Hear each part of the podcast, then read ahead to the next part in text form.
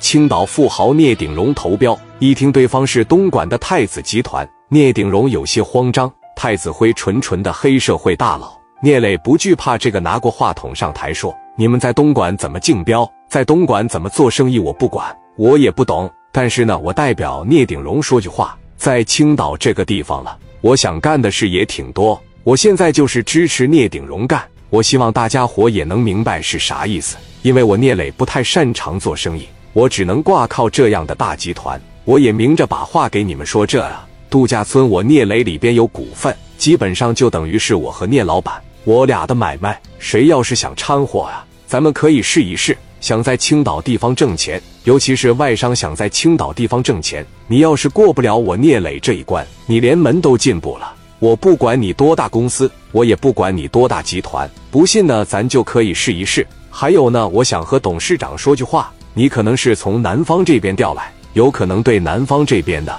商家呢。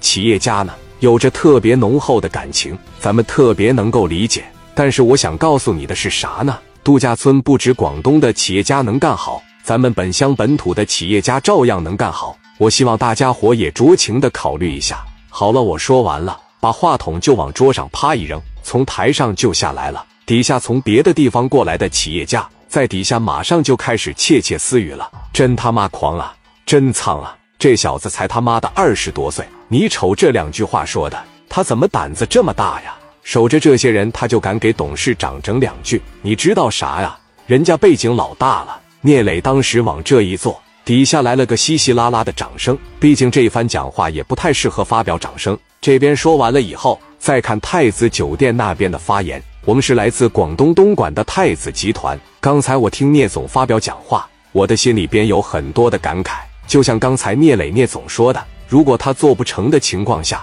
他也不希望别人做，那我可不可以理解为垄断呢？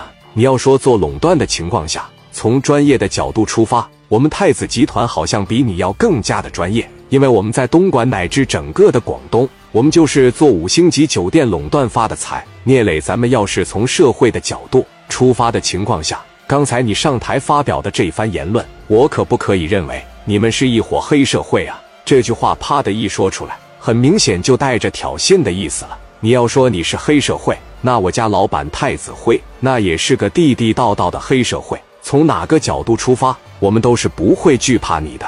我们广东东莞的太子集团走到任何一个地方去投资，都没有说棋逢对手，基本上要么是武力镇压，要么就是说在金钱这一方面，我们拿的比别人多。来到青岛这边，我们非常的希望能和两位聂总掰掰手腕哦。聂磊说道：“我聂磊人呢，做事往往是不留余地。我从来都是咄咄逼人，给你们把手腕子绝折的情况下，我还得给你把手指都砸碎，我让你永远都不敢伸手啊！在青岛呢，我告诉你这么一句话叫莫伸手，伸手必被砸。